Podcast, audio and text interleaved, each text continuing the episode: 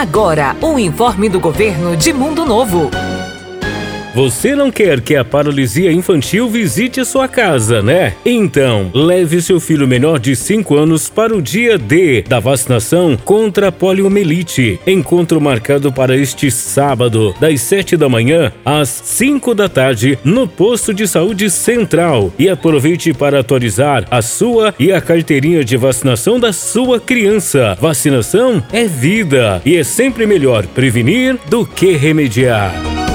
Informou Governo de Mundo Novo.